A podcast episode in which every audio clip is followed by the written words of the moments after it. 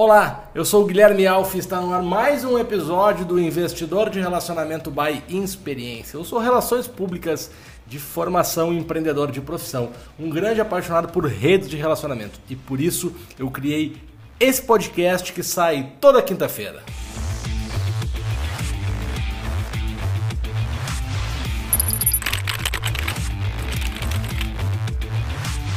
Bom, senhoras e senhores, sigo dizendo o que eu tenho dito há alguns meses já aqui. Se a qualidade do nosso podcast já não está mais tão boa do áudio que vocês nos escutam, a qualidade do conteúdo não para de aumentar não para de aumentar. Semana passada tivemos um grande episódio com o Guga Esquifino.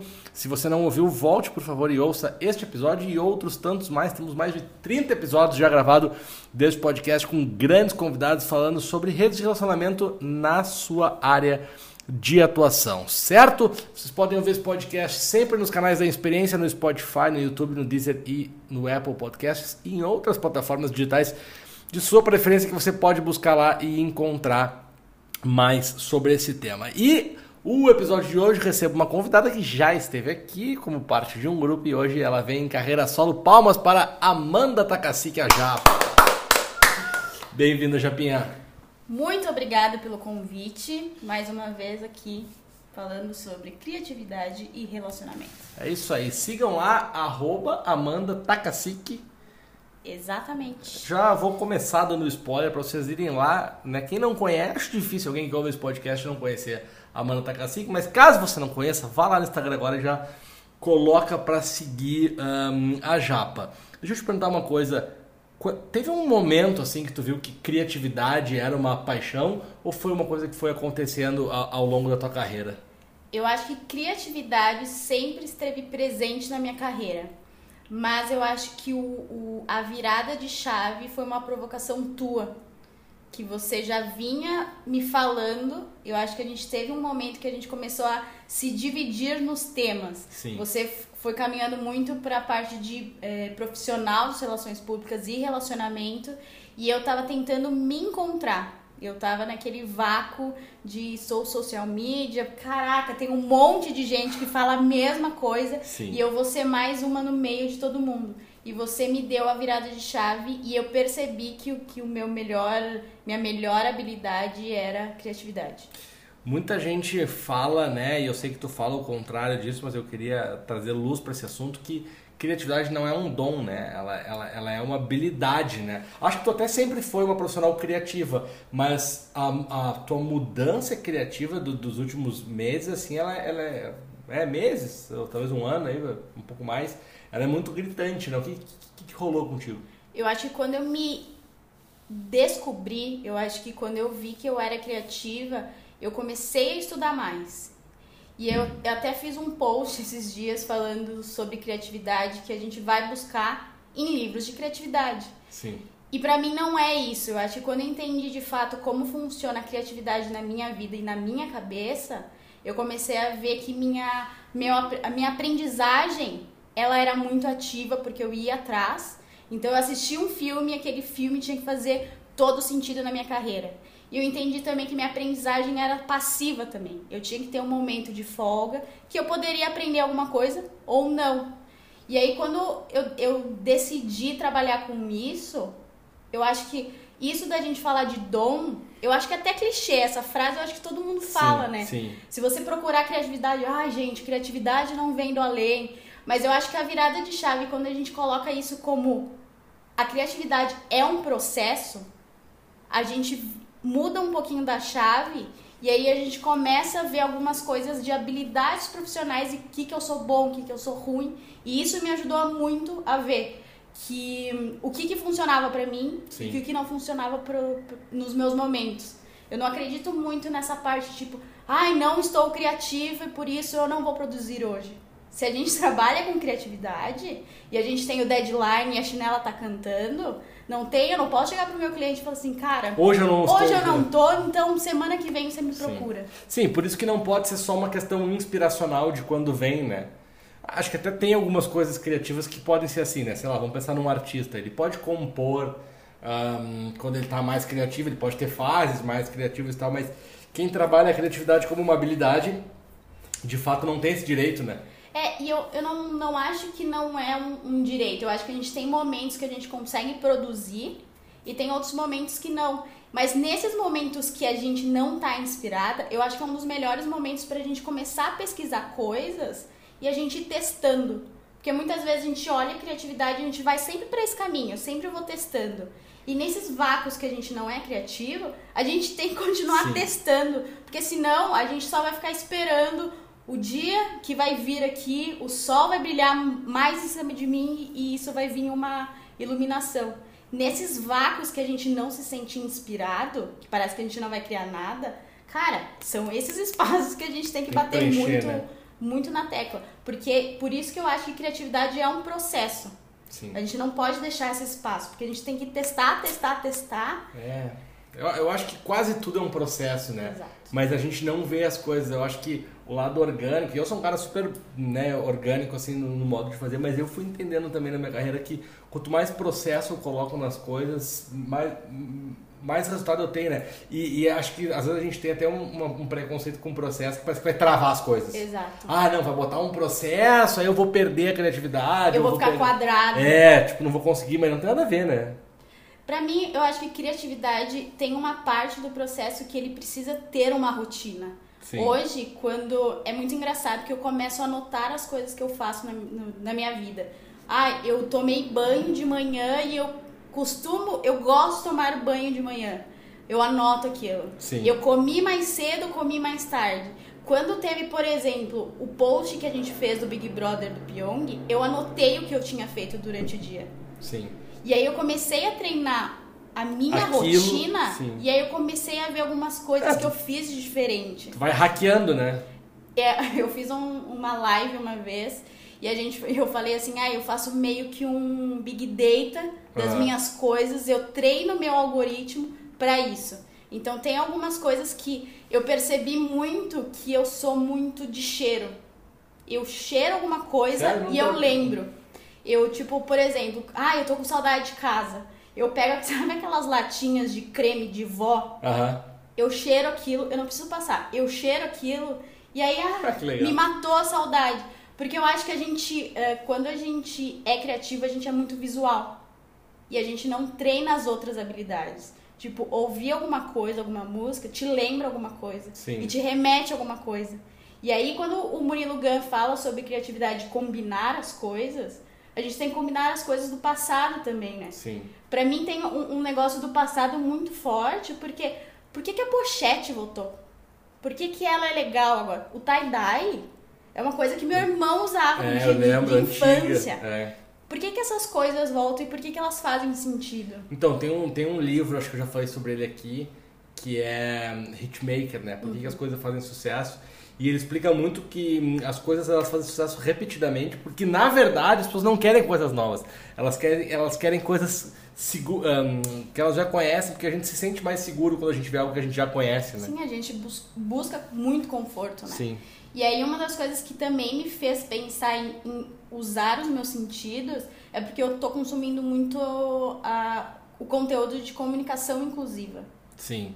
Então, tipo, tá, eu vou falar sobre criatividade. Ai, você tem que ver as coisas. Eu vou falar para um, pra um deficiente visual ver as coisas. Sim.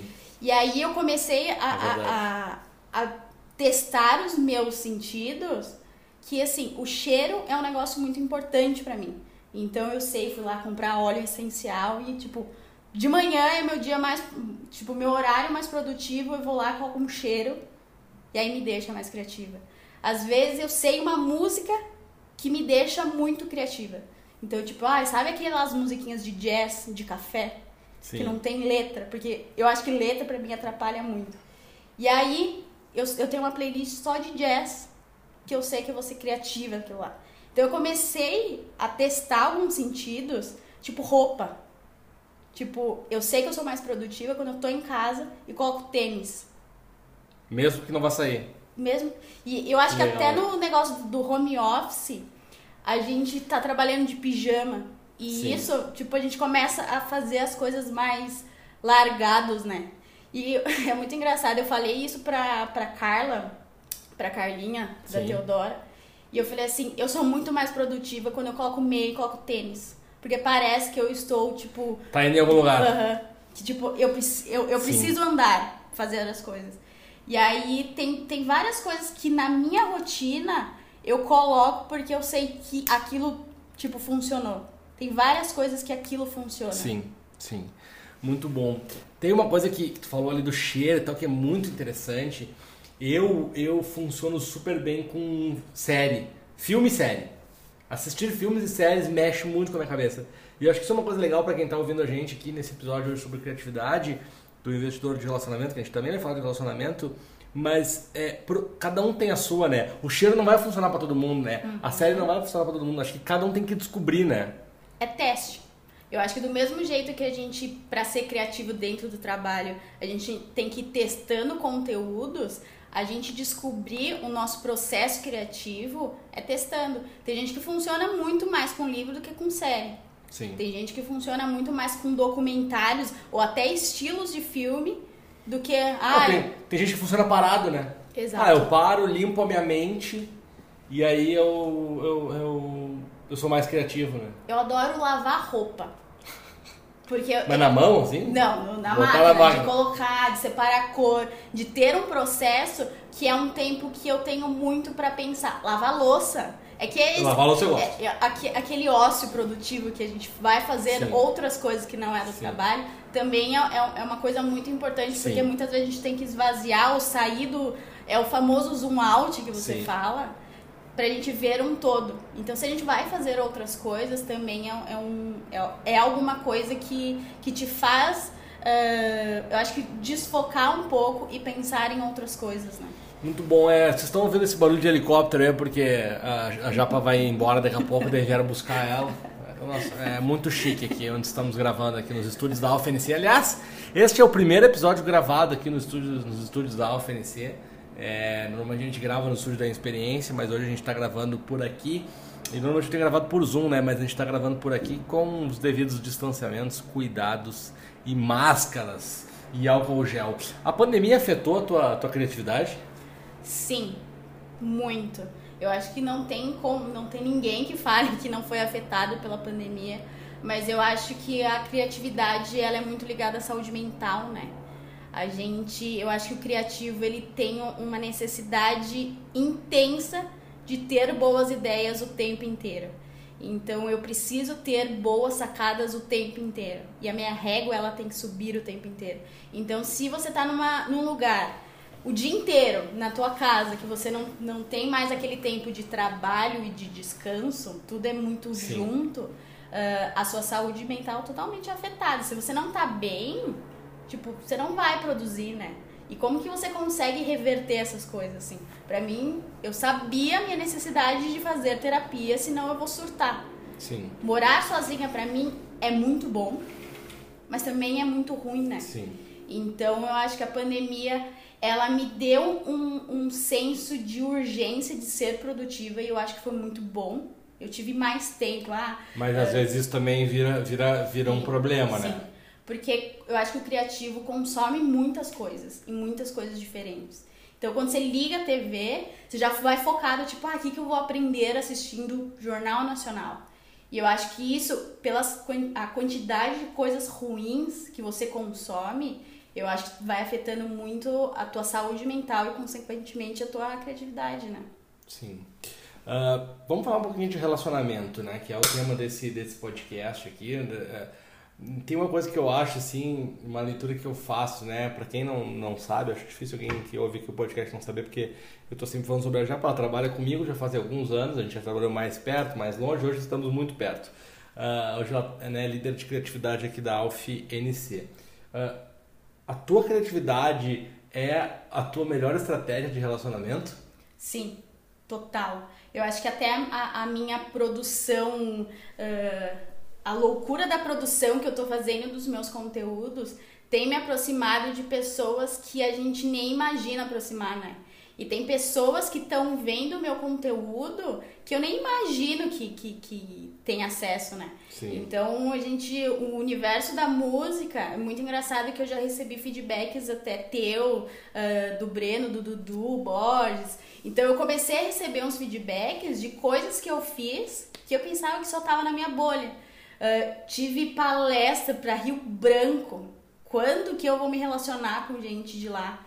Então eu acho que tem muitas coisas que eu produzo e a minha criatividade, quando eu descobri que ela foi a minha, minha grande ferramenta de conexão, para mim tem tudo a ver. Assim, eu, eu, eu tenho me relacionado muito mais com as pessoas, porque um post até simples que eu faço chega e eu acho que o digital ajuda muito Sim. nisso, né?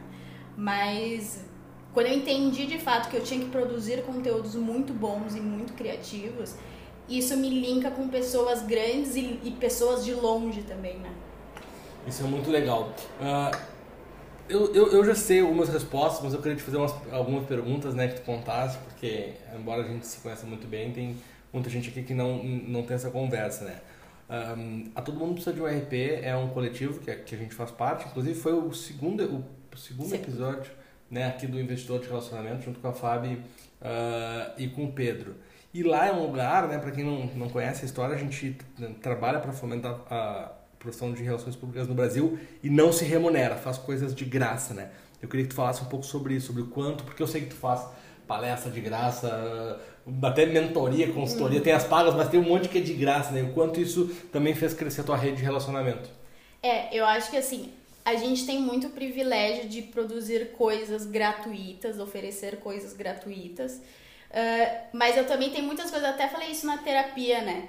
Ai, tem muita coisa que eu não cobro para fazer. O quanto isso é ruim? Será que eu não tô perdendo meu tempo, né? E eu tenho colocado muito valor de ah, se eu tô num, num, num, processo que eu posso fazer gratuito, o que, que eu tenho além para aprender daquilo, né? O que, que, eu, consigo, que, que eu consigo tirar de, de, de conteúdo, de experiência, de várias coisas, né? E eu acho que quando eu, eu entendi isso, que, eu, que as coisas vão além do valor da grana, Uh, as coisas também começaram a mudar para mim, né? Perfeito. Então. Tem outras formas tu, de, tu, de tu receber, né? Quando o meu primeiro estágio, eu ganhava pouquíssimo, ganhava 350 reais numa agência de eventos. E aí eu morava em Santo André e demorava uma hora e meia para chegar no trabalho. Eu pagava, porque eu tinha que ir de trem, de, de, de ônibus. E aquilo eu começava a entender, tá, eu não estou ganhando muito e talvez eu não ganhe mais. O que, que eu posso tirar daqui, né? Qual é, como que eu consigo ser esponja de, desses locais uh, para sugar além do, da grana. E eu acho que hoje em dia a nossa mentalidade está assim, né? Sim. Tem muita coisa que a gente faz e não é só porque ai, a gente é muito bonzinho, porque a gente quer ajudar, né? Mas até porque a gente consegue encontrar o valor das nossas entregas ali. Então, a todo mundo, a gente, eu, eu fazer algumas coisas que eu, que eu vejo que tem um propósito por trás, Uh, faz todo sentido para mim, né? uhum. né? Então hoje eu até vejo os frilas e as, os clientes que eu atendo são todas mulheres. Tipo, Legal. é um propósito muito assim. Eu vejo outras pessoas me pedindo orçamento uh, e não sinto vontade. E, e esse ano foi até marcante para mim porque eu neguei. E eu sabia porque não tinha nada a ver comigo. Sim. Então eu comecei a ver que até o meu propósito. Não fazer é, sentido precisa fazer sentido, senão a gente não, não faz. A gente faz. E tá tudo bem também fazer só pela grana. Sim. Não tem um, uma coisa errada. Mas hoje eu tenho visto que o que, que, eu, o que, que eu ganho. A minha terapeuta sempre fala assim: pra que você vai fazer isso? Se tem um motivo muito bom, vai lá e faz. Sim. Se não faz sentido ou você se questiona, aí tem que acender um, um, um sinalzinho, sabe? Hoje eu, hoje eu tava conversando com com uma pessoa e eu falei para ela, cara, só tô fazendo coisas uh, ou que eu acredite ou que me paguem muito bem para acreditar. Exatamente. né? Tá tudo bem, eu posso fazer de graça se eu acreditar. Uhum. Mas se eu não acreditar, tem que me pagar muito bem para fazer. E, é, e, eu acho que a gente aprende, né? Eu acho que isso é um, é um lance muito importante até com quem a gente está se relacionando, né? Sim pra que, que eu tô me relacionando com aquela pessoa, né? E eu acho que a pandemia ajudou muito a gente a fazer esse, esse filtro, né? Sim. Quem eu tô mais próxima, quem que eu não tô, quem que eu tenho que tirar, quem que eu, tipo, ah, não preciso xingar a pessoa e não ter mais ela. Mas não faz mais sentido, né? Eu... Fala, fala, fala. Não, pode falar. É, eu ia falar, tu falou de pandemia, de, de fazer sentido e tal. E, e tem algo que é o ambiente tóxico da internet, né? Eu acho que tu vem falando um pouquinho já nas tuas redes sobre comunicação não violenta, como uma comunicação mais inclusiva. e tu tem se posicionado, né, em relação a algumas coisas que estão acontecendo, uh, o quanto se posicionar uh, mexe com os teus relacionamentos? Porque quando a gente se posiciona, bem ou mal, a gente desagrada uh, algumas pessoas, né? Como é que tu vê isso? Um, é muito difícil se posicionar. Porque quando você começa a se posicionar, e às vezes até começa a ser um vício, né? Parece Sim. que eu tenho que me posicionar sobre Sempre, tudo. tudo. Todo mundo tá esperando que eu fale sobre Sim. o caso X. Um, só que eu entendi que o posicionamento, e eu sou uma pessoa que muitas vezes é em cima do muro. Uhum. Eu me, não me quero. Eu não quero desagradar os dois lados. Mas tem uma coisa que eu percebi que em cima do muro nem sempre é ruim. Uhum. Porque em cima do muro, não é que você está acima dos outros. Mas só em cima do muro que você consegue ver os dois os lados. Os dois lados, é verdade. Uh, e, eu, eu, eu, e eu acho que a gente sempre quer escolher lados das coisas. E muitas vezes a gente tem que escolher o lado do equilíbrio. Uhum. Que é o meio, né? Uhum. Então, um, eu tenho muito medo ainda de me posicionar porque eu sei que vai desagradar muitas pessoas. Mas quando eu entendi algumas coisas que eu não, não é que as pessoas esperam que me posicione, mas eu sinto a necessidade de me posicionar, porque hoje eu tenho falado com mais pessoas e tenho experiências da minha vida que eu acho que eu tenho que falar e eu tenho argumentos para me posicionar. Para mim é muito importante. Eu não vou me posicionar sobre tudo, até porque tem o lance de local de fala e muitas coisas. Um, tem o lance do um pouco do medo de, de ser julgado o tempo inteiro, de, de, ou de fazer um posicionamento errado. É, porque nesse ponto aí, às vezes a gente. O meme é verdadeiro, né? Meça suas palavras, parça. Às vezes a gente quer dizer um negócio e não diz exatamente aquilo e, putz, e aí arruma uma confusão, né? E eu acho que o grande lance é que tudo é um problema. E não, não, isso não é ruim, eu não falo do, do modo uhum. pejorativo. Mas tem muitas coisas uh, que a gente fala e a gente fala da nossa bolha, né? Sim. E a gente não vê as realidades. Então, muitas vezes o posicionamento ele não prejudica, mas ele precisa ser muito responsável, ele precisa Sim. ser muito consciente, né? E, e eu acho que você se posicionar, você tem que estar muito aberto a receber crítica, porque você vai receber. Se você está num nível na, nas redes sociais, eu não cheguei nesse nível das pessoas virem me, me esculachar, falar nada, mas eu já recebi. Eu já. não é legal. e, e, a gente tem aprendido com isso. Sim. Eu acho que a gente não vai nunca aprender a lidar com as coisas. Sempre é, vai dói, ser um incômodo. Dói. Né? Mas eu já recebi muitas coisas que me fizeram pensar. E eu acho que o lance da comunicação não violenta me ajuda a deixa eu ver se isso faz Sim. sentido para mim. Ai, uh, muitas vezes aquele feedback que eu recebi de tal pessoa me incomodou, mas eu não respondo na hora. Eu entendo, eu tento ser mais profunda. E tá, talvez a pessoa tenha razão. É, é. Mas eu também me dou o direito de falar assim, cara, se eu ficar com ranço, eu nem vou responder a pessoa. Sabe, sabe, que. Tu sabe que agora, algumas semanas atrás, né? A gente tá gravando esse podcast dia 20 de agosto, então há umas semanas atrás foi o Dia dos Pais, meu primeiro Dia dos Pais, inclusive. E, e aí teve toda a polêmica da campanha da Natura com a Tammy Gretchen, né? Eu lembro que nos primeiros dias, assim, logo que saiu, que começou toda aquela confusão e tal, uma galera perguntou se eu não ia fazer um conteúdo sobre aquilo, eu falei, calma, vamos ver o que vai acontecer antes de sair opinando, né? Uhum. Parece que as pessoas têm uma, uma necessidade, ó, o helicóptero voltou, uma necessidade de, de, de opinar rápido, de se posicionar, e aí eu acho que essa questão do timing, assim, das redes sociais, muitas vezes um, é o que prejudica, né? Um, eu lembro que, especificamente nesse caso, eu até comentei, cara, se for só a Tammy Gretchen na campanha, putz, eu acho que eles não não tá sendo inclusivo com, ela não me representa, por exemplo, uhum. né? Eu sou um homem um, hétero de, de, de, um casal uh, entre homem e mulher, uhum. ela não me representa, mas é, ela representa vários outros caras. Uhum. Então talvez, né? Ela, uh, talvez não. Então ela tem que ter esse espaço como homens, dois um, gays, ou dois né, homens, ou duas mulheres, que daí talvez a figura paterna esteja numa das mulheres. Então tem muitas variáveis nessa história toda. E aí eu lembro direitinho que eu disse isso, né? Olha, eu acho que tem que esperar, vamos ver como é que é a campanha, depois eu, eu posso dar minha opinião. E aí, de fato, a campanha tinha vários tipos de pai, né? Mas todo mundo ficou. Todo mundo não, mas boa parte das pessoas que reclamaram, reclamaram como se fosse só aquele, né? Mas aí eu, eu, eu te pergunto, Alf, quando a- eu acho que a Natura sabia que poderia Sabia, gerar. claro. Eu acho que quem Claro. trabalha no marketing da Natura e todas as agências que estão embaixo, elas sabiam que era uma coisa ah, que ia inovar o mercado, ia pautar o mercado e ia fazer o, o barulho. Eles não são inocentes e, e erraram assim. E eu não vejo como um erro, porque assim, Alf, eu penso, a gente passou a nossa vida inteira sempre colocando homens brancos e héteros nas campanhas. Sim, sim. É um ano. Sim, É claro. que um sim. ano. Claro que Ah, e aí as pessoas se, se comovem de- dessa forma, né? É, e, e, é- e especificamente desse caso, pra mim, é uma, é uma hipocrisia nojenta, pra ser Sim. bem claro no que eu penso sobre isso. Ah, Porque ah, boa parte das pessoas que estavam contra isso, né, que se escondem atrás das palavras de Deus, olha, o meu Deus é. E eu sou católico, mas o meu catolicismo não é o mesmo dessas pessoas aí. É, eu- as- são agora, no caso do estupro da menina de 10 anos, que estavam dizendo que a menina, né, era, era Assassina. assassina. Então, para aí, o estuprador pode ser pai e a Tammy Gretchen, tá, tá tudo errado. né? Sim. Não, tá tudo errado. É, eu vi até um, um tweet assim, o quanto a gente tá muito louco e muito perdido, que a gente coloca numa mesma sentença a Tammy Gretchen, que não fez nada de errado, Sim. né? Numa mesma frase com o estuprador, É, né? E olha o É nível é de, verdade. de comparatismo que É, a gente tá maluco. tendo, né? Porque a gente precisa ter razão.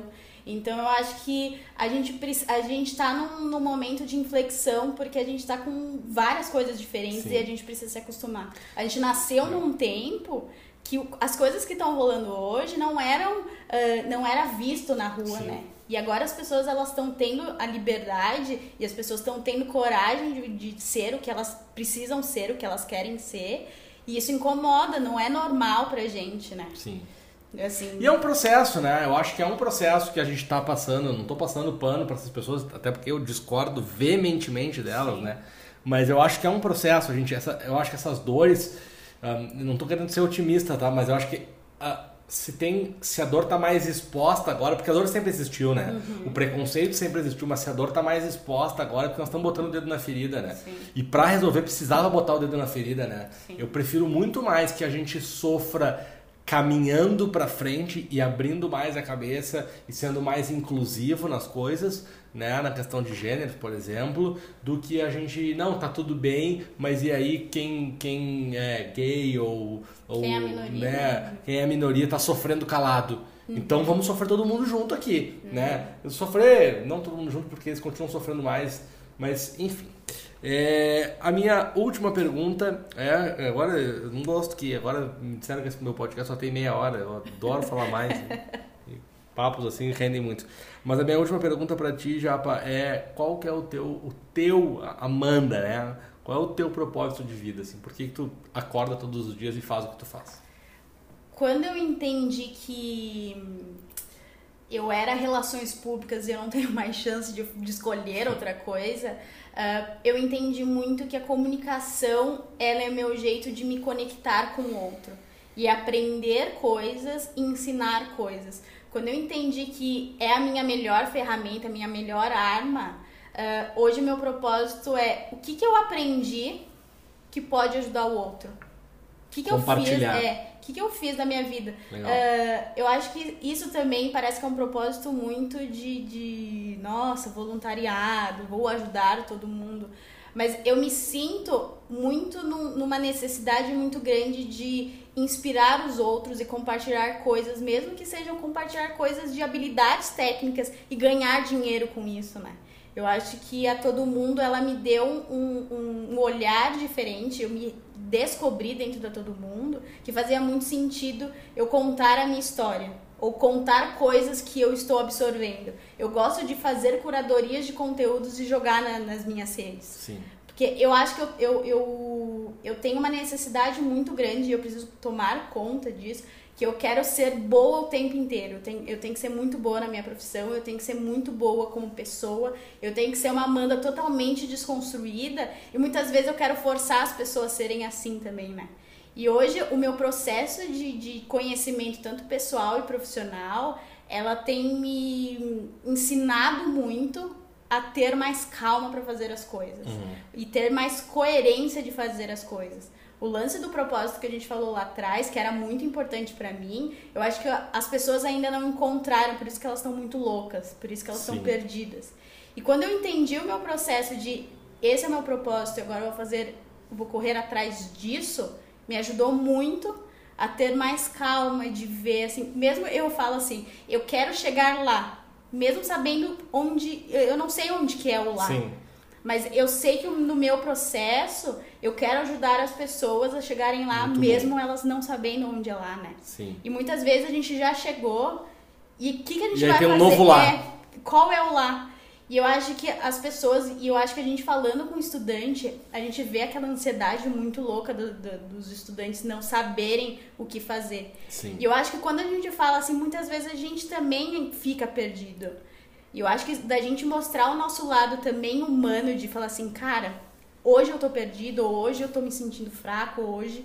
É, eu vejo muito, tu traz muito isso e, e às vezes, desculpa só te cortar, mas às vezes parece uma coisa tão simples para ti, né? Mas. Uhum do outro lado lá tem alguém lendo e ajudando Sim. muito, né? Eu acho que a gente tem muito para falar e mesmo que seja um negócio simples e a gente puder investir um tempo para cuidar dessas Legal. pessoas, e eu acho que a gente teve pessoas, o El, uh, eh, para mim é um, um marco muito grande, é um amigo que a gente perdeu e, e, e aí surge aquele sentimento, a gente tem uma missão muito maior, que não é falar de relações públicas porque a gente quer as pessoas no mercado. A gente quer ajudar as pessoas que elas estão loucas, perdidas, e as, muitas vezes a gente também tá louco Sim. e perdido, e a gente se sentir parte de um grupo que tá calma, que vai ficar tudo bem, a gente tá junto, eu acho que esse é um dos, dos maiores propósitos e eu acho que não é só meu. Eu acho que eu encontrei uma galera Sim. que faz isso comigo, né? É, é o chamado senso de pertencimento. Bueno, muito bom o nosso papo. Obrigado por ter, ter vindo aqui eu nessa quinta, sempre... quinta-feira. Voltaremos, teremos novidades em breve, né? Sim, muitas novidades. Muitas novidades. Esta foi a Amanda Takasik falando sobre criatividade, relacionamento, propósito, comunicação não violenta. Espero que vocês tenham gostado e quinta-feira que vem eu tô de volta aqui no Investidor de Relacionamento by Experiência.